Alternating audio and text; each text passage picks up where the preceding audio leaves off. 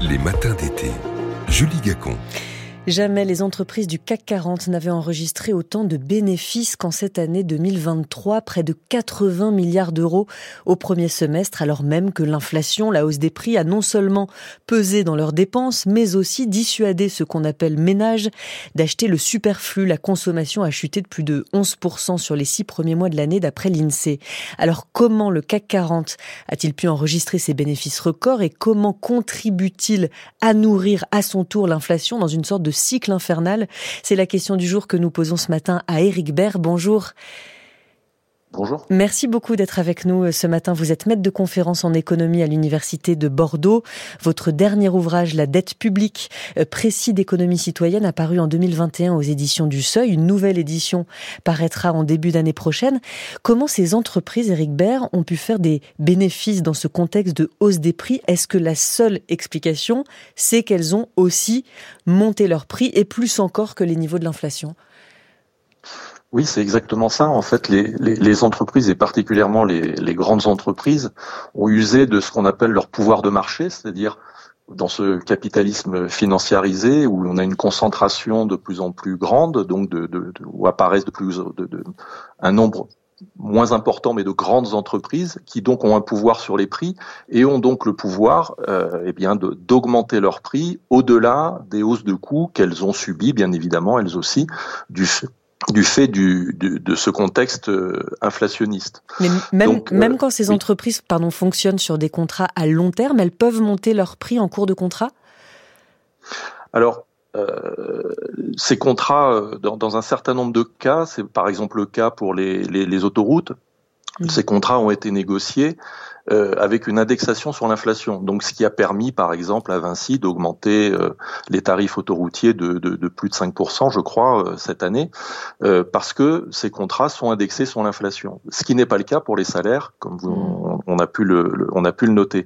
Donc, on, on a une, une, distorsion en quelque sorte entre les grandes, des entreprises et les grandes entreprises qui se prémunissent contre ou qui peuvent se prémunir contre l'inflation et les salaires eux qui euh, qui euh, qui ne sont pas indexés et qui donc subissent de plein fouet les, les, effets de cette inflation. Parmi ces entreprises du CAC 40, lesquelles font encore plus de bénéfices que les autres entre guillemets est-ce que certaines sont encore plus euh, euh, dans une économie là en ce moment encore plus euh, florissante que les autres? Oui, alors on, on a eu avec la crise sanitaire, ça a été tout d'abord les laboratoires pharmaceutiques, le secteur de la technologie qui, qui a engrangé euh, pas mal de bénéfices. Euh, ça a été le secteur des transports, notamment le transport maritime euh, aussi pendant la crise sanitaire, qui a profité de la, de la perturbation des, des chaînes d'approvisionnement pour augmenter ses tarifs. Ça a été ensuite avec le déclenchement de la guerre en Ukraine, le secteur de, de l'énergie qui a réalisé beaucoup de, de profits. Aujourd'hui, c'est l'industrie agroalimentaire qui est, qui est le, le dire le grand profiteur de cette, euh, cette période d'inflation. Alors si ces entreprises montent leur prix, ça veut dire qu'elles contribuent à leur tour à l'inflation. À quelle hauteur est-ce que ça c'est possible de le calculer ça? Alors, euh, on, on, peut, on, il y a eu des calculs qui ont été faits on peut évaluer à peu près à, près de la moitié de la hausse des prix qui, euh, sur les années, on va dire 2022, euh, depuis fin 2021, de, début 2022, euh, l'inflation est expliquée à peu près à, hauteur de 50% par euh, par la hausse des profits. Ça monte même à, à 70% sur euh, sur le début de de, de l'année de 2023. Donc on est vraiment dans dans ce que l'on appelle une spirale prix profit, hein, où ce sont les hausses de prix que peuvent se permettre les entreprises de par leur position dominante sur les marchés, qui alimentent, enfin, et donc pour euh, alimenter leurs profits, mmh. et qui, ben, du coup, créent euh, une hausse des prix, donc, euh, donc de l'inflation. Donc, une position dominante qui leur permet de monter les prix, donc ce qui montre bien qu'il n'y a rien d'autorégulation dans ces marchés-là. Mais à quel moment l'abus de position dominante est caractérisé? À quel moment le politique entre en scène pour dire, ou, le, ou, une, ou une instance de régulation, pour dire que là, on est non seulement dans une position dominante, mais dans un abus de position dominante alors c'est toute la question. Le, gouvernement euh, jusqu'à récemment a, refusé, avait refusé de voir euh, cette, euh, ce qui est pourtant une évidence, hein, qui est même reconnue par la Banque centrale européenne ou par le Fonds monétaire international, à savoir ben, cet, abus de position, comme vous dites. Le gouvernement se contente de demander aux, aux, grandes entreprises, aux industries, notamment à l'industrie de l'agroalimentaire aujourd'hui, de limiter les prix. Il y a eu un panier anti-inflation mais qui était au bon vouloir de l'industrie agroalimentaire et, de la grande distribution, donc qui n'était pas du tout contraignant.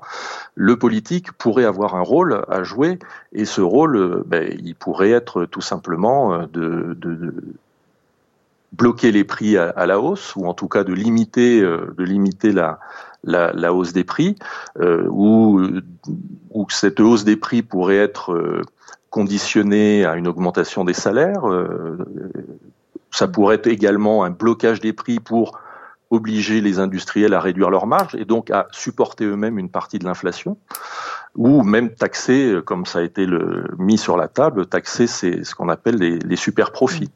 Est-ce que ces groupes utilisent ces super profits, euh, ces bénéfices pour investir, pour embaucher, s'ils n'ont pas, pour certains, augmenté euh, les salaires pendant l'inflation? Est-ce qu'ils prévoient de le faire? En tout cas, de quelle, manière vont-ils utiliser ces bénéfices?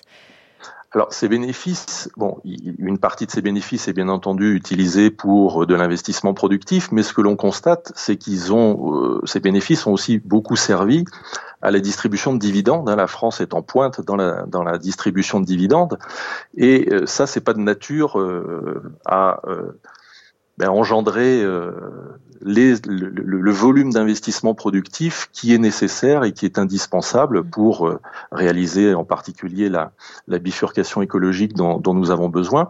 Et ça se traduit pas forcément non plus euh, au niveau de l'emploi, parce qu'il y a, y a un effet quand même qu'il faut bien voir aussi, c'est que cette politique-là, en faisant euh, peser euh, l'inflation, le poids de l'inflation uniquement sur les ménages et très peu sur les entreprises, ben, conduit à une baisse de la demande. Hein. On a vu une chute de la consommation, vous l'avez rappelé, hein, de 11% euh, depuis le début de l'année. Et ça, évidemment, à terme, ça va pénaliser euh, l'ensemble de l'économie et les entreprises elles-mêmes. Est-ce que la, la, situation peut se retourner d'une manière ou d'une autre, Eric Baird, et comment? Parce que c'est contre-intuitif, mais si les profits de ces entreprises augmentent, on, on constate en revanche que leur croissance baisse. Alors qu'est-ce que ça veut dire? Parce qu'on est dans une situation où cette, pardon, cette croissance des profits ne se fait pas euh, pour des raisons euh, positives, on va dire. Euh, cette situation inflationniste, les entreprises ont réussi à, à plus ou moins s'en affranchir et euh, elles bénéficient des politiques, euh, des, politiques gouvernementales de baisse d'impôts. En fait, si vous voulez, les marges des entreprises, elles dépendent de quatre facteurs. La baisse des impôts, donc les politiques menées depuis un certain nombre d'années, notamment par les gouvernements successifs d'Emmanuel Macron, qui bénéficient, qui favorisent les taux de marge, les, euh, les salaires, ne pas augmenter les salaires, mmh. ce qui est fait actuellement. Les salaires réels baissent et ont baissé de 2% en 2022 et vont continuer à baisser la hausse des prix, ce que, fait, ce que font les entreprises actuellement. Et tout ça se fait dans un contexte de euh, baisse de la productivité, de la baisse absolue de la productivité, donc des gains de productivité négatifs, ce qui, ce qui est problématique. Mmh. Et dans ce contexte de, gain, de, de baisse des gains de productivité, c'est-à-dire que les entreprises de par leur activité économique, ne sont plus en mesure de dégager des profits, elles doivent compter pour ça sur la baisse des impôts accordés par, euh, par l'État, sur la baisse des salaires réels et sur la hausse des prix. Mais ça, pour les raisons que j'ai évoquées juste avant, de, euh, de, que ça va peser sur la demande, tout ça n'est pas durable euh, cette situation n'est absolument pas durable. Merci beaucoup, Éric Baird, de nous en avoir parlé ce matin. Vous êtes maître de conférence en économie à l'Université de Bordeaux. Votre dernier ouvrage, La dette publique, précis d'économie citoyenne, a paru aux éditions du Seuil et une nouvelle édition paraîtra en début d'année prochaine. Merci beaucoup. À cette